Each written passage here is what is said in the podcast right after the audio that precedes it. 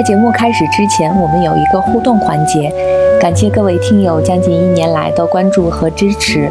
我们会从小宇宙 APP 的本期节目留言听友中随机抽取一位听友，赠送一份新年礼物。也请大家关注我们的微博“即兴沉默二零二零”和微信公众号“即兴沉默”。祝大家新春快乐！新的一年继续关注我们。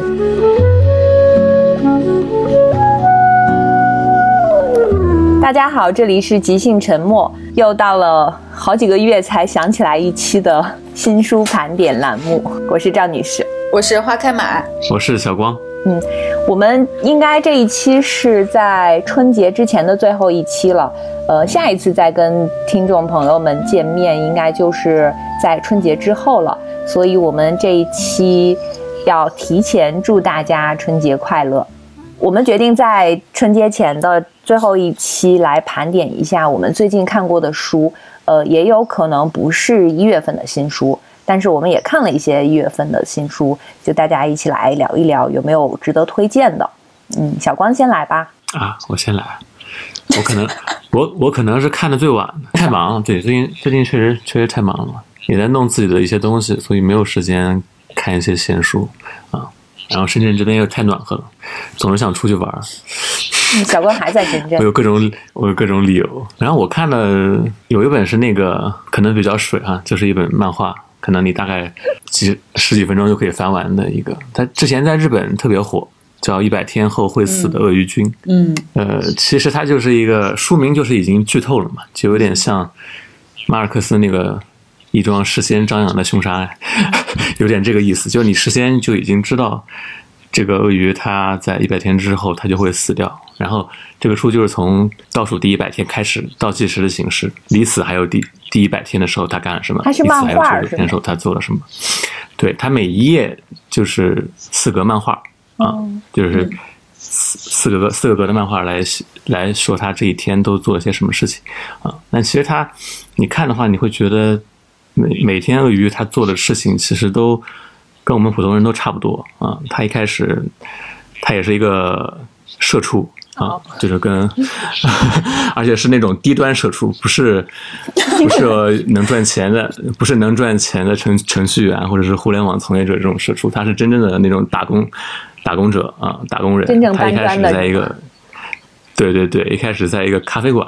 咖啡馆工作，然后后来他换工作，换到一个什么有点像多抓鱼的那种商店，二手商店去去做。然后他工作的时候也喜欢一个咖啡馆的一个前同事，也是一个母的鳄鱼，但是一直不敢跟人家表白啊。这个也跟跟我们普通人是非常像。然后他本人呢，没有什么特别大的专长，他最擅长的就是打游戏，但他打游戏打的算是特别好的。他有几个朋友，每次跟他打游戏都会被他虐得很惨。然后他有一天就想，我要不要去当一名职业选手呢？然后他就去报名参加了当地的一个算是电竞比赛吧，啊，但去了之后发现，我靠，完全 完全玩不过那些初中生啊、高中生，就是又被虐得很惨，嗯，就是他这个书里面，啊，鳄鱼就跟每个人一样，就是有生活中大部分时候其实是很不如意的，但是呢。每当这个时候，他又会碰到一些小小的一些闪光点，就比如说他最后跟那个魔鱼表白，他是其实成功了，但是表白当天，其实我们看到他离死就是已经只有，我记得好像是只有两周了。嗯，就是你你整个人的情绪会跟着他的生活的节奏就一直在就是有一点起伏吧。我们看到后来会越来越紧张，就想他就这已经快死了，会不会出现反转？嗯，对吧？就是会不会来一个。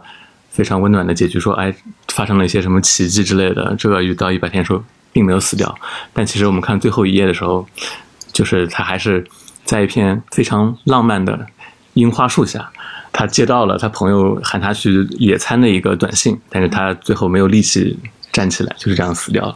就是呃这个结局，其实我觉得是非常怎么说，非常反鸡汤的吧。嗯，因为其实他每次每天的工作就是一如往常的活着，并没有说去我需要励志啊去做一些什么特别了不起的事情。但是我觉得，因为是他这个之所以这个书我觉得比较火，可能是就是因为这个视角上其实是有一个反差，就是鳄鱼他自己并不知道自己一百天之后会死，他只是一如往常的活，他每每天的行为还是跟平时没有什么区别。但是从读者的角度来看呢，因为我们已经提前就预知到了这个结局，所以我们看到这些鳄鱼君的每天的日常的生活，就反而会有一种类似向死而生的这种温情或者光芒。你会觉得他好像是一直在努力的活着，一直在对抗生活中种种的荒谬的事情、不幸的事情。但其实到最后也不是这样啊。我觉得就是他其实很其实是看出来生活中的怎么说一体两面的一个东西吧。就是每个人其实他都做了一些。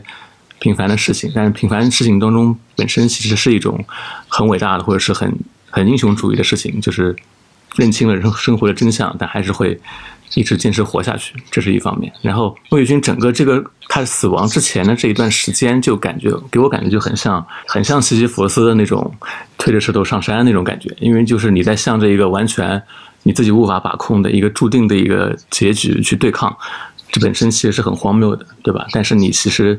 人生就是在对抗这种荒谬中才有有一定的意义，是我感觉这个书看到后来是有一点被触动到。那为什么你会觉得它水呢？竟然还升华了？对，我觉得其实它就你不用看，你不用看指数吧，不不建议大家买指数，你就是看电子电子书上下来看，很快就能看完啊。但是你你可能有些画面你会不自觉的，就是想倒回去再看一遍。嗯，有这种小有这种魔力，我觉得。嗯，我有一个感觉，就是我有的时候真的会跳脱出来想，就是在我们之上，会不会其实有另外一个视角？就是我们在人家的眼里面，可能就是这只鳄鱼君，会有一个一个更大的视角，也看着我们每天庸庸常常、忙忙碌碌的走向一个终点。但是其实身在其中的我们的话，就觉得并不知道，你每天很多情绪是真的。对，就是你还是很努力的生活，很努力的生气，然后很努力的去去沮丧，很努力的那个各种。嗯。然后你其实不知道你在走，就我们我们当然知道我们在走向死亡，但你其实不知道你的死亡的终点在哪里。但是其实会有一个另外的一个视角，他可能会知道的。所以我觉得这个故事对于我来说，我之前确实。因为之前很久之前公号上面去写过这个，我忘了是在哪公号看到过这个连载，然后当时的感触差不多就是这样，就会觉得，嗯，我觉得就是那种普通人的普通中的那种稍微有一点力量的那个感觉。我觉得他就是把鳄鱼的那个时间缩短了，或者说把人的一生的时间缩短了，只是我们人可能你能活到最多活到一百岁，他可能把这个一百岁缩到了一百天。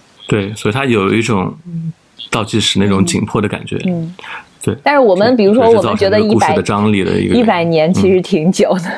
对，嗯。或者说，你让你想象一下，如果你知道你自己一百天之后会死，你你现在会做什么呢？我不敢想这种事情，我从来没有想过。而且我我想起来，其实我小的时候，时候那个时候可能三四岁或者四五岁的时候，就家里人晚上吃完饭会看电视剧，我就会跟着看。然后我自己就会想，因为我搞不明白是怎么回事嘛，这个这个盒子里为什么会出来一个故事情节？我当时在在想，是不是这些人他们就在这个一个地方，像《楚门的世界》那样子，他们在那边生活，就每天跟我们一样，就是早晨起床啦，吃早饭，呃，发生了一些什么事情，去幼儿园去上学，然后晚上又回来。那是不是我每天生活的这个场景也会有别的人通过一个这样的盒子在看我？就我想到了这个事情之后，我每天好像还对自己要求有点严格了。就比如说，嗯，吃饭一定要坐端正之类的。当时就可以开直播。竟然，对啊，像个智者一样。对啊，现在看来有点像直播。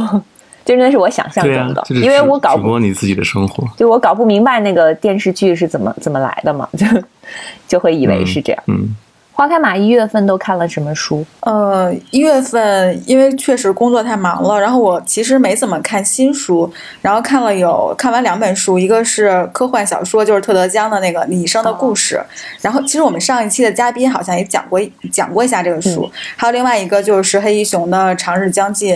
哦，是黑衣雄，我也很喜欢。你一生的故事的话，然后你一生的故事，我真的还挺喜欢的，是因为因为我本来其实就对就比较喜欢看科幻，因为我觉得科幻，呃，我觉得很多那个科幻作家确实是哲学家，就是因为他，比如说他建构那个，因为因为所有的科幻小说必须有有有必须得有一个世界观的搭建。但是像世界观的话，它其实更接近的是哲学问题。而且像《拟声的故事》，它其实是一个中篇的一个合集，它应该是一共有它一共有七个故事。我自己最喜欢的是前四个、前五个故事。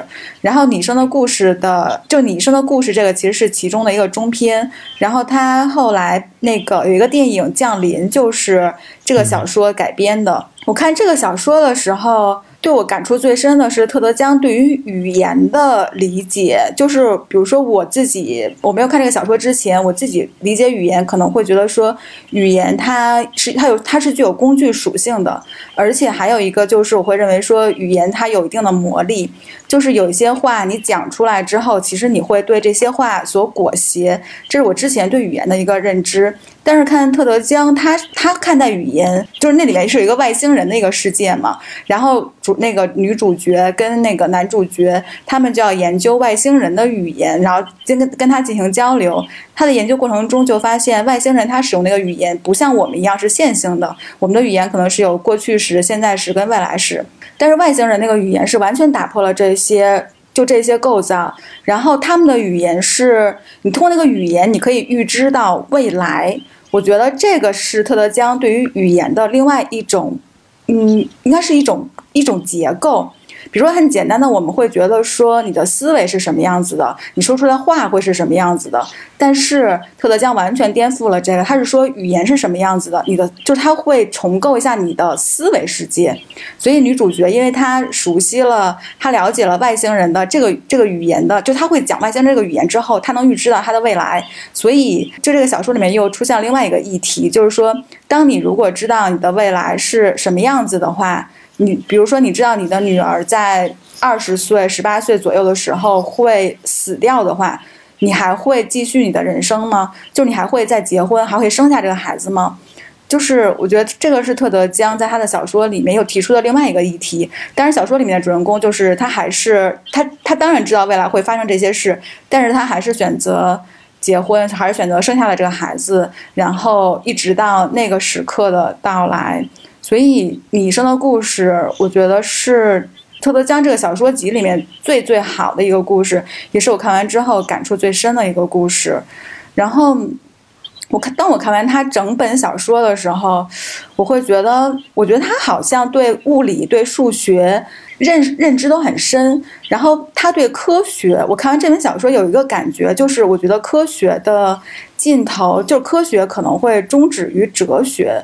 我不太确定说这个讲法到底对不对，就是我自己会觉得科学其实它不是我们我们现在以我们的认知可能认为的是说科学是用来认证或者是验证我们已知的这些东西或者未知的那些东西，但是其实如果科学再往前走的话，我觉得科学的迷人之处在于它跟人文的那个交界之处，然后再往深的话，它其实会有一些哲学的意味在里面。这是我看特德·江的。这个《拟声的故事》这本小说的一个一个感觉，所以我觉得特德·江在科幻界真的还是非常厉害的一个作者。就如果大家喜欢科幻小说的话，其实我非常之推荐这本书。但这本书确实不是新书，因为它已经出版好多年了。我觉得今天你们俩的书是比较呼应的，就是都知道或者是不知道自己。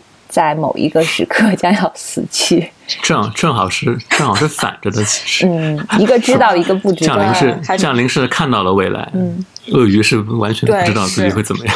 哎，好像还真是。然后另外一本是石黑一雄的那个《长日将近》，就刚才张女士也说她也很喜欢石黑一雄嘛，但坦白说，这是我看的石黑一雄的第一本书，因为石黑一雄他对可能是跟他的身份有关，他其实是。呃，日裔的英国人是吧？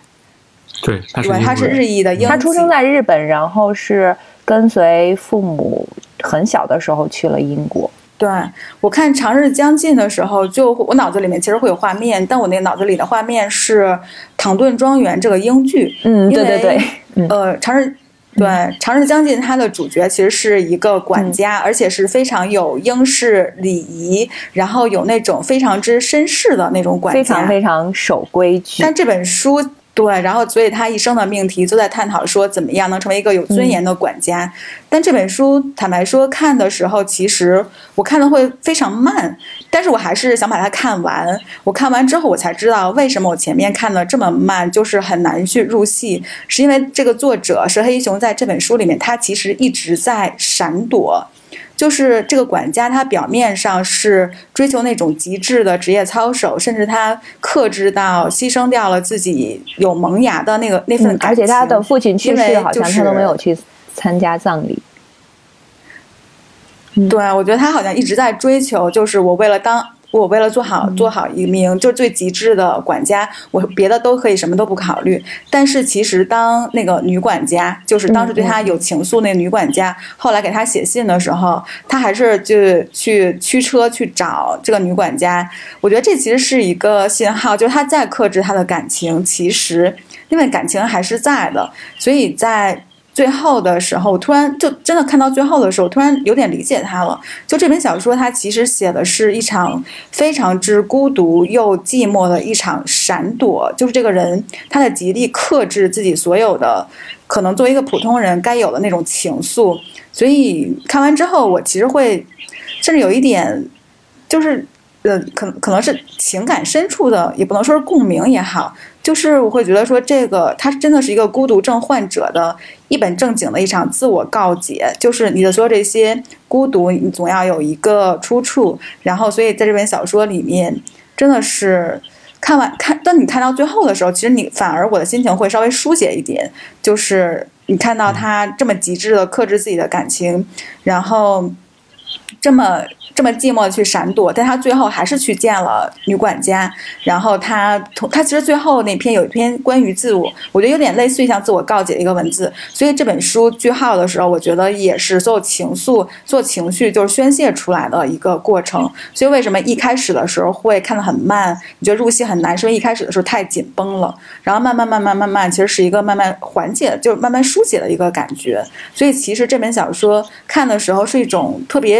奇特的，或者是特别我很少有那种阅读体验。是张女士看的，她就是非常英国的一个小说。她这一本非常英国，但是她其实另外的小说，比如说像《远山淡影》和《浮世画家》，就不太英国，就很日本。我一直觉得英国跟日本的国民性是有点相似的，就是那种岛岛国的国民性，就是。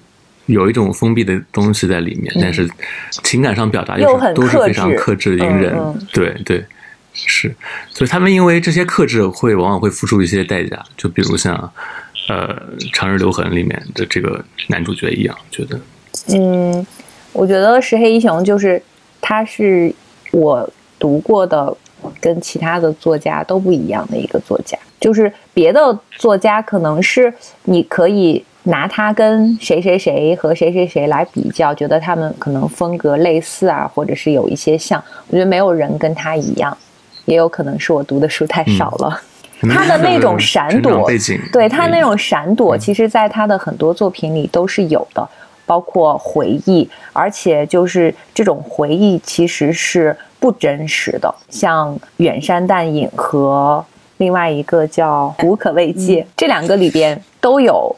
呃，虚虚实实的描写，他们会有回忆。可能你看的这一段，他有一个回忆，你以为这是真实的，但是下一段可能你又发现他的回忆其实并不真实，他试图在隐藏什么，或者是他试图想掩盖什么，你不确定他到底哪一个是真的，哪一个是假的，就在这种真真假假、虚虚实实之之间。他留给读者很多想象的空间。然后这个这书其实是有个电影的。嗯，对对对对对，是九三年的那个叫它中文叫什么场告别有情天。对我，但我没看过对对对，告别告别有情天，安东尼·霍普金斯跟马布森演的。哦，我们可以改天找来看一下。我当时还想看这个电影，嗯，对，还没有看。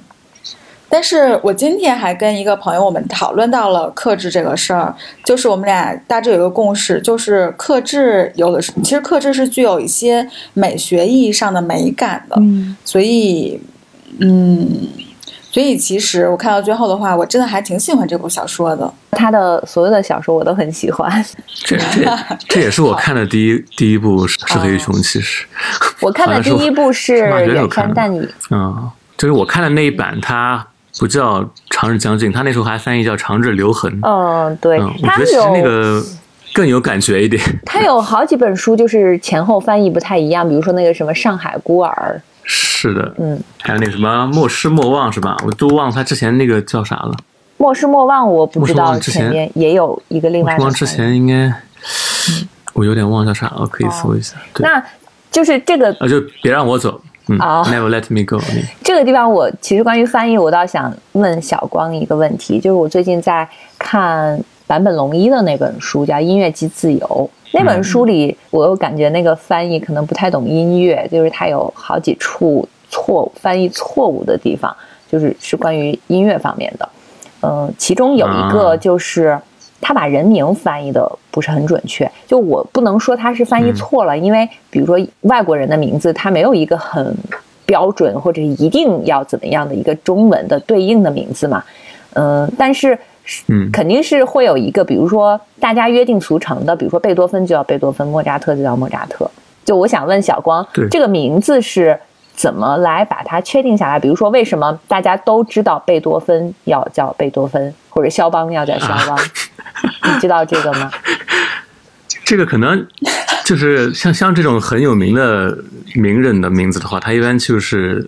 约定俗成的，就比如说，可能我第一个翻译的人，我叫了他贝多芬，后面就后面就一直流传下来叫贝多芬。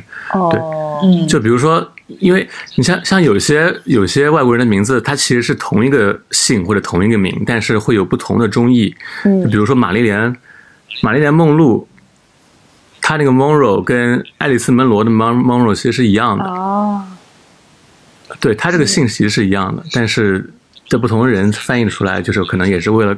考虑到他在中文里面的接受的一个感受吧，就是可能会用不同的字，呃，音去翻译它。但其实你你也不能说它是错，你不能说梦露翻译的就是不对，对吧？因为这就是一个约定俗成的一个译法。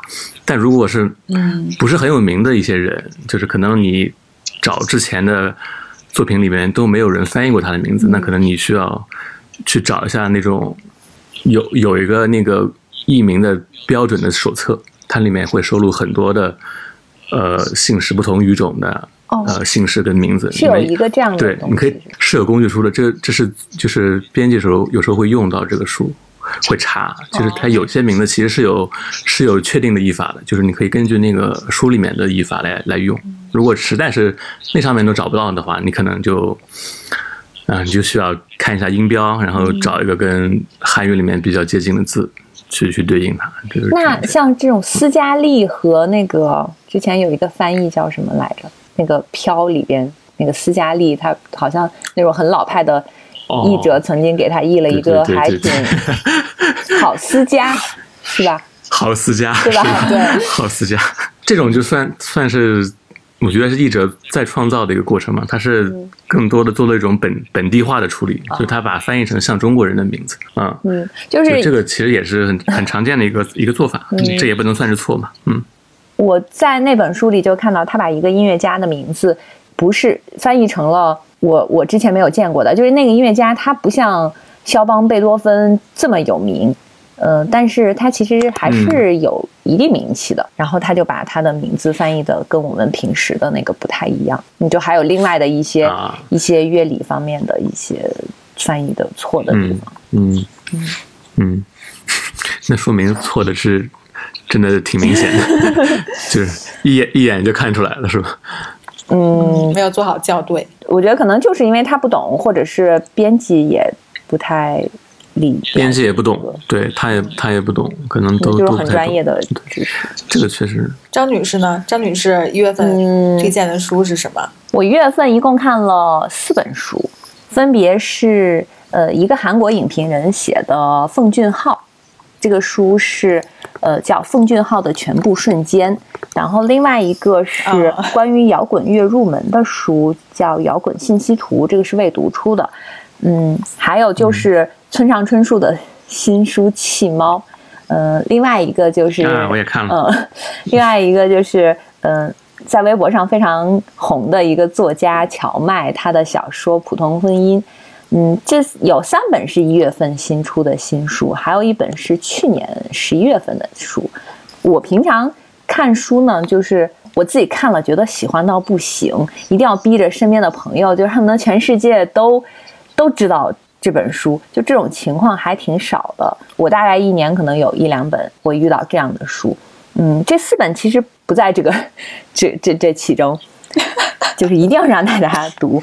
嗯，他们我觉得他们是都有自己固定的读者群的，可能村上春树除外吧。就是另外，嗯，你像奉俊昊的《全部瞬间》这本书，就是电影爱好者，或者是韩国电影爱好者，或者是嗯，因为呃他的电影《寄生虫》拿了奥斯卡之后，对他们。比较感兴趣或者好奇的这一部分摇滚乐的那本书，就是可能音乐爱好者、摇滚乐的爱好者这一部分，就是他会有自己比较特定的人群来读。嗯，然后普通婚姻是一个小说，小说里边没有非常强的故事情节，没有那种大起大落，或者是很就是写的非常普通人的婚姻。因为我自己没有走进婚姻，我也不太能够。体会到他描写的那个婚姻状态，其实生活都是很琐碎，还会被一些很细微的情愫包裹的。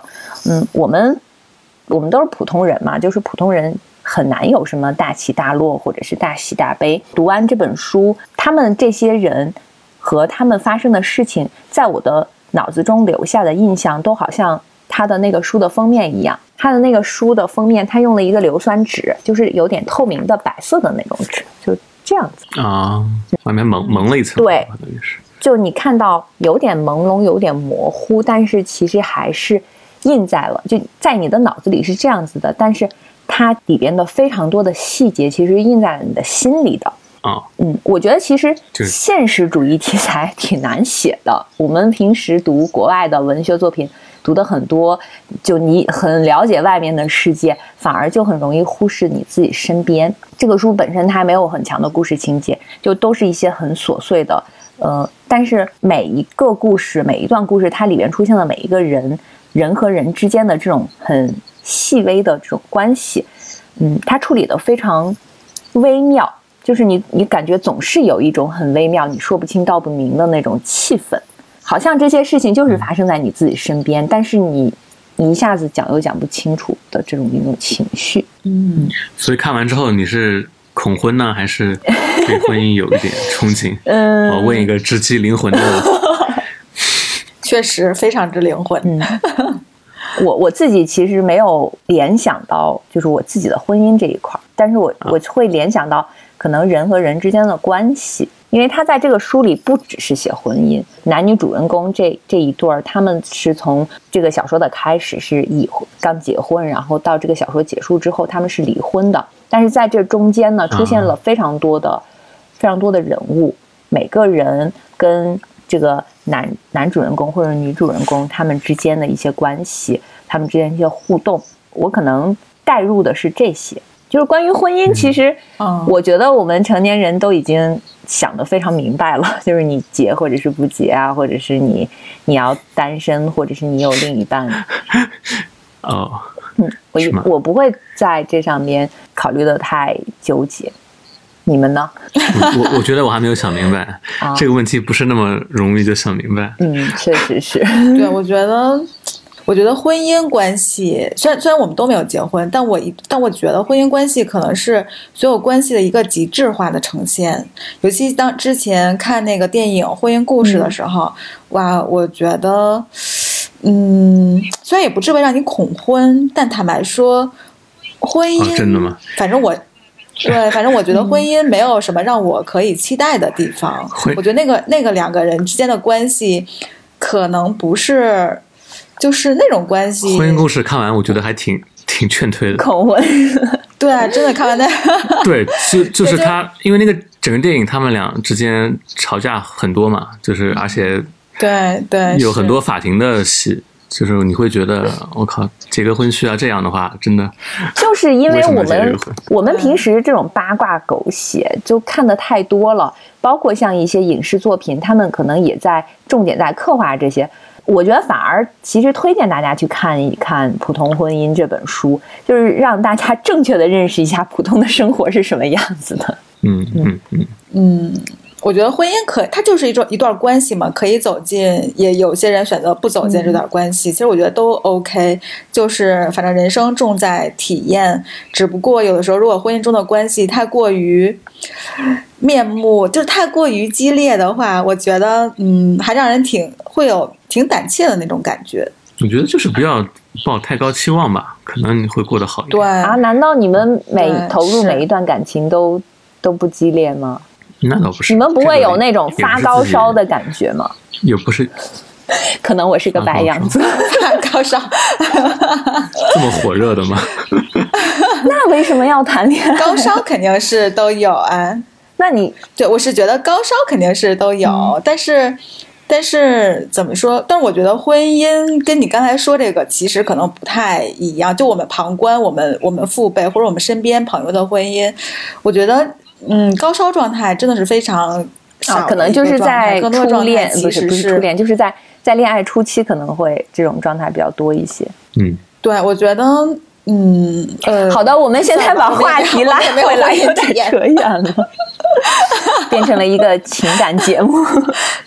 然后那个，我想问一下，小光也看了村上春树这本书，你你觉得怎么样？呃，我觉得跟鳄鱼君一样，也是你可以去买电子书，但是我们刚才在节目开始录之前，我们交流了一下，我跟小光的那个观点是一致的，就是建议大家去读电子书。对对对，严格严格意义上说，这个这个不是一本书，其实只是嗯村上春树写他父亲的一篇长文。嗯嗯对，然后还有一篇比较更短小的一个附记吧，嗯算是，就是其实也就是两篇文章他。最初是发表在一个杂志上的，是吧？应该是《文艺春秋》吧，嗯如果没记错的话，对。呃然后这个杂志其实也是在写这个书的时候，帮助了村上去做一些呃关于他父亲的过往的历史的一些调查，因为其实就是呃书里面写的就是他父亲，他父亲是曾经是参加过那个侵华呃战。那个参加过侵华战争，嗯对对对。然后村上他其实他一一直有一个心结嘛，就是嗯他一直想知道他父亲有没有参加过南京大屠杀，哦就是他一直可能不太想面对这个问题，所以他一直迟迟是没有去不敢去去探索他父亲、嗯对父亲他之前之前的一些历史，然后。等他下定决心写这个文章的时候，他其实是就是借助了这个杂志的一些帮助，他去做了一些关于他父亲过往历史的一些调查，然后他发现他父亲其实，呃，是有三次前后有三次那个入伍的经历，对，然后他父亲比较走运的就是，呃，在第二次的时候，他本来是要去，就是第二次征兵的时候，他本来是要去太平洋战场，对对就是对去缅甸还是一九四一九四一年的时候，对对对，就是他已当时已经是被招进去了，嗯但是后来他的长官就找了个理由说什么，因为他父亲是当时在东京大是东京大学的文学系，对文学文学系读学文学，然后写天天写牌剧什么的，说就是我把你招进部队里，你你一个写牌剧的，好像也帮不了什么忙，你还不如回大学继续念书，给这国家做一点别的贡献，可能更 更有帮助。然后就把他赶回去了。回去之后，可能过了没没多长时间，珍珠港事件就爆发了。爆发之后，整个太平洋战争的局势就是美国就投入了嘛，然后相当于日本其实就遭遇了很大压力，然后。在包括菲律宾战场啊，在巴丹半岛这些战役上，其实日军的伤亡都非常大。嗯，就是如果当时村上他父村上的父亲，他真去了这个战场的话，他可能之后就他的就回不来了。对人生可能就就是另外一个。就就彻底改变，然后我们可能就彻底就没有村上春树这么一个作家出现在我们我们的世界当中了。最重要然后这感谢这一点其实他那个村上长官，对对对，感谢他的长官。然后就这里面他写了很多历史上历史的一些因缘际会的一些巧合，导致现在的结果。就比如说，本来他他的母亲是要跟另外一个人结婚的，就是不是他父亲，但是另外一个人。是好像就是因为战争意意外，好像对，好像是因为战争，就是意也是就意外意外死掉了。死掉之后，对他的他母亲这段恋情告终，然后后来就认识他，而且他的父亲就是他的爷爷，好像是一个寺庙的，对对对，嗯。他爷爷是京都一个寺庙的一个住持啊，然后对，他爸爸兄弟好几个，所以所以他父亲他爷爷去世的时候，好像兄弟几个还商量到底谁来继承他，大家都不太想继承。大家都不太想继承，嗯。然后他爸其实也不是很想继承，后来还是还是因为可能他爸本身性后来好像不是不是他爸爸继承的，是他的那个他爸爸的哥哥，就是那个长子继承的，伯伯是吧好像是，嗯，好像是长子，但是他那个长子吧，其实其实已经有自是个，我忘记他是一个医生还是一个，反正他是有自己很好的一个职业的。嗯。他的兄弟几个好像都还生活的挺好，职业也地位也挺高的，大家就都不太想去继承那个 寺院，最后可能还是长子继承。嗯嗯。嗯，对，因为我之前看看村上作品，可能还是小说为主，那我也是就是他其实散文、随笔什么的，我没怎么，我其实是不太喜欢看他的小说之外的，我就是喜欢看他的小说。啊、嗯。对，我也觉得他小说其实挺好的，就是我我我很喜欢他的一些短篇小说，就比如就是赢赢那篇、啊那个那本宝宝宝宝的那个集，对烧炭房还有什么盲盲流与睡女啊这些都我觉得写的特别好，但是散文的话，我感觉就是可能更个人个人因素更大一些吧。我喜欢你的作品，并不喜欢你个这个人。对对对，但是这个里面呢，可能会让你看到一个不太一样的村上，嗯就是他更更坦诚，然后会触及到一些他自己可能以前并不想触及的一些呃隐隐痛或者是伤疤之类的东西。我觉得也是一个提供一个不同的一个视角去认识这个作家，嗯，然后还有一点就是，就是之前不是那个谁阎连科说过，说村上是苦咖啡文学的这么一个代表人物，他自自己创创造了一个词嘛，就是只写只写一些那种比较温情脉脉的东西，然后可能里面有一点小疼痛啊、小甜蜜，但是不会去处理关于世界观、人生观这些更大、更大、更宏大的一些话题。但其实我觉得可能也也未必是未必竟然是这样吧，就是我觉得。村上本身，他对这些，比如说日本右翼啊、军国主义啊这些，呃反反战这些这些东西，其实他自己是有是有思考在里面的，只不过是因为他他的切入点其实是非常私密的、非常私人化的，呃，甚至说可能是不是那么高大全的一个视角，而且是不是那么在一个对，嗯，刺杀骑不是纯文士团学的里边嗯。就已经有触及到这个对。对对话题了。就是甚甚至更早，他那个《奇鸟形状录》哦这个里面已经早就有这个反战的、嗯反战的主题了啊。那个还有什么那个哪年的弹子球来着？那个 那个书名有点忘了一几几几年的弹子，一九三七年的弹子球。我我也忘了。他其实早，他早期早期很多小说里面都有这种元素，嗯包括他还专专门写了一个那个，就之前那个日本不是有奥姆真理教嗯那个对哦对搞的那个沙林毒气事件嘛，对他有有地下，对对对，其实那本书我看了一些，就是那个书其实非常沉重，他因为他是嗯都是用那种他采访一些。当时亲历那些事件的一些当事人，啊，其实我觉得那个书其实还真的蛮蛮厚重的，我觉得根本跟苦咖啡文学完全是是两码事。对，就你你不能说村上是一个完全、完完完全那种小资作家或者怎么对就是我我是不太认同。他的那个最有名的那几本小说就是太有名了，有一些还像《挪威的森林》改编成了电影，很多人可能只读过他的部分作品，没有读读到他的全部的作品，所以就有一个这样的定义，就有点像你看我们一提到。一提到艺书，就会提到他的喜宝，他的我的前半生，就是因为可能最近几年就改编影视剧改编的比较多，但是又没有改编的很成功。但其实像他的什么，如果嗯强会说话、荣岛之春或者是纵横四海这种小说，其实嗯呃，我觉得比其他的那些都好。对，嗯所以其实对于一个作家来说，他如果有某一本作品特别有名，可能对他来说未必是一件好事。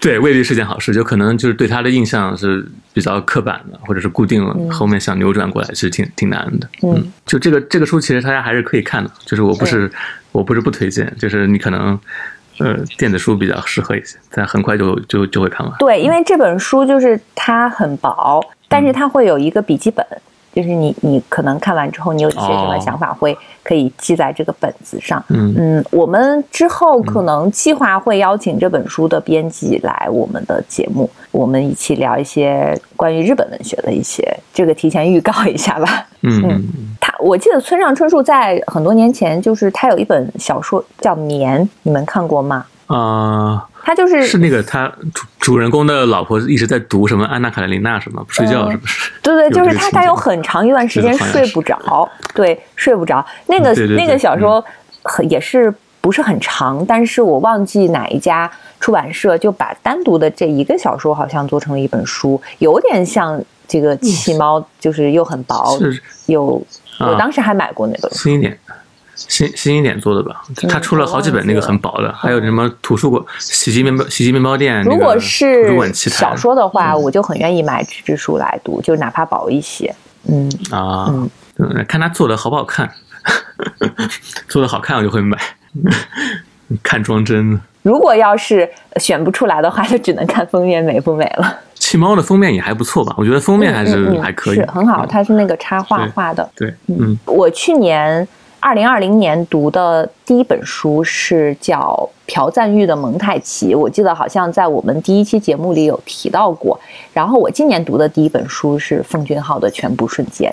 希望明年希望明年哪一家出版社给你们提供一个选题，就是出一本类似于什么红长袖的碎片影像，或者是金基德的荒诞人生之类的书，我一定会第一个买。红上红上秀是不是没出过书？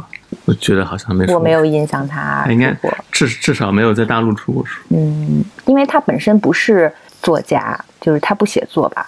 奉俊昊这本书不是他自己写的，是韩国的一个影评人叫李东镇。啊嗯，因为他是影评人，他会就是写大量的影评，也会跟这些电影导演有一些采做一些采访啊，这些，所以他在这本书里其实是分了几个部分的，就是按照他的电影来划分的。每一个电影可能有他的、呃影评，然后也有的电影是他跟导演的对谈或者是采访。我记得像玉是《雪国列车》还是应该是《雪国列车》，呃，他跟导演还有应该是画漫画的这个画家对曾经就它是改编一个漫画的。对，有一个对谈，就是都会呈现在这本书里。我觉得最有趣的是这个书的封面，嗯，应该这个书的封面也是韩版的封面。啊，这一个封面呢，其实是我不太确定，可能是如果说的不对，那就评论里改正。就它的封面呢是呃寄生虫的那个电影海报，就是你们记得在那个富人的院子里，好，他们都站在就是错落的站着，把眼睛眼睛用黑条遮住了。呃，但是呢，这这个封面里边这个站的那个位置是差不多的，呃，人物是不一样的。就是他把奉俊昊所有电影里的人物都放在了这一个海报里，就大家完全可以。我曾经还发过一条微博，就是大家来猜一猜，能从这个封面里看到啊几个电影。我记得好像让你们对对对，让你们嗯，我们要不要把这个当做一个游戏？就是大家可以看看到这个封面之后，在我们的评论区，就无论你是在哪里看到、听到我们这期节目的，在评论区把你知道的电影名字写出来。不许作弊。嗯如果有愿意跟我们互动的听众，可以来试一下。嗯，因为它这封面其实还挺有意思。对，我觉得很妙，就是这个封面做的。创意很棒，嗯，对是它的副标题叫《从寄生虫到绑架门口狗》。绑架门口狗是他的第一部电影，寄生虫是他最新的这部，就是拿了奖的。但是其实我更愿意推荐的是李沧东的《烧纸》，是二零二零年出版的。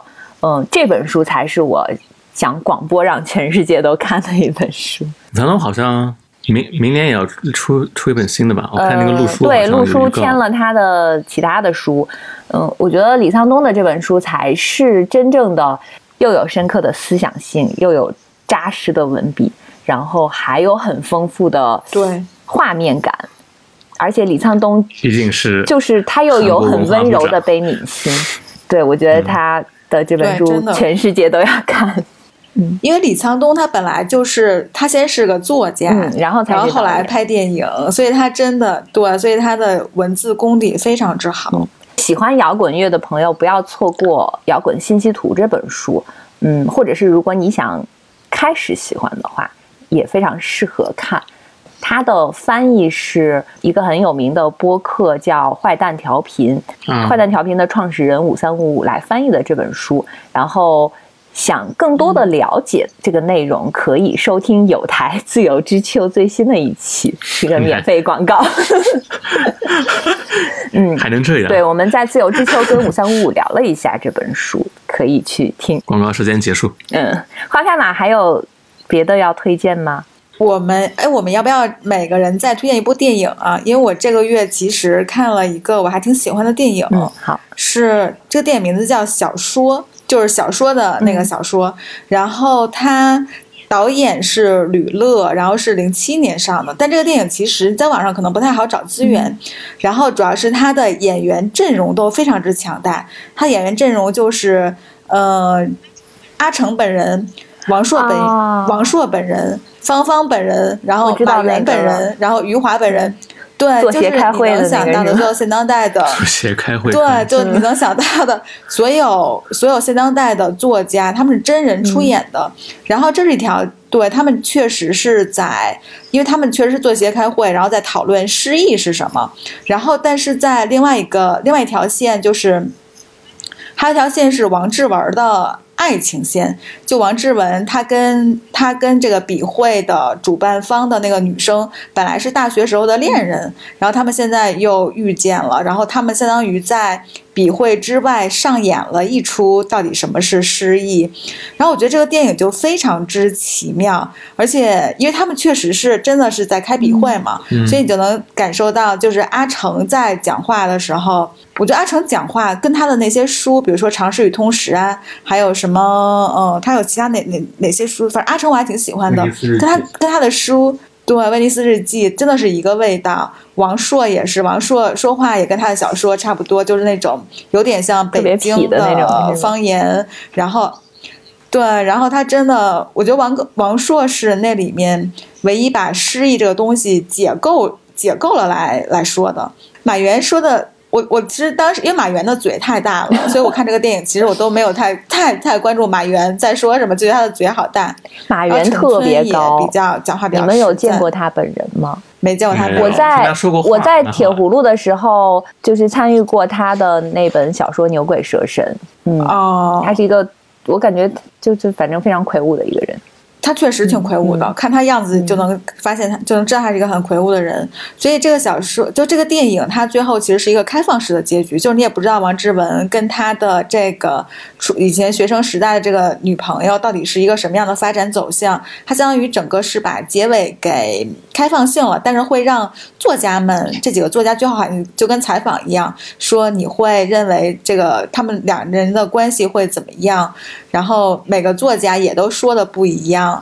然后我就不剧透这块儿了，但是我觉得这个小说是我在一月一号元旦当天看的，就是看完之后觉得嗯非常之有意思。主要是我觉得就光是这群作家来真实出演这件事儿本身就已经非常这非常带劲，尤其是你还能听到对阿成讲话，这导演谁啊？这么厉害，请这么多作家。导演是导演是吕乐，他是中国的第五代摄影师跟导演，他以前应该是做了很他他有很多摄影师的工作。那，我看他之前摄影过很多导演都是哦，活像着，对，像活着有话好好说，他都是摄影指导。哦，这么厉害，嗯他，跟张艺谋合作。对，很想看他之。前跟张艺谋应该是合作最多。我从元旦到现在没有看电影，我不知道为什么，就是好像一个电影都没有看。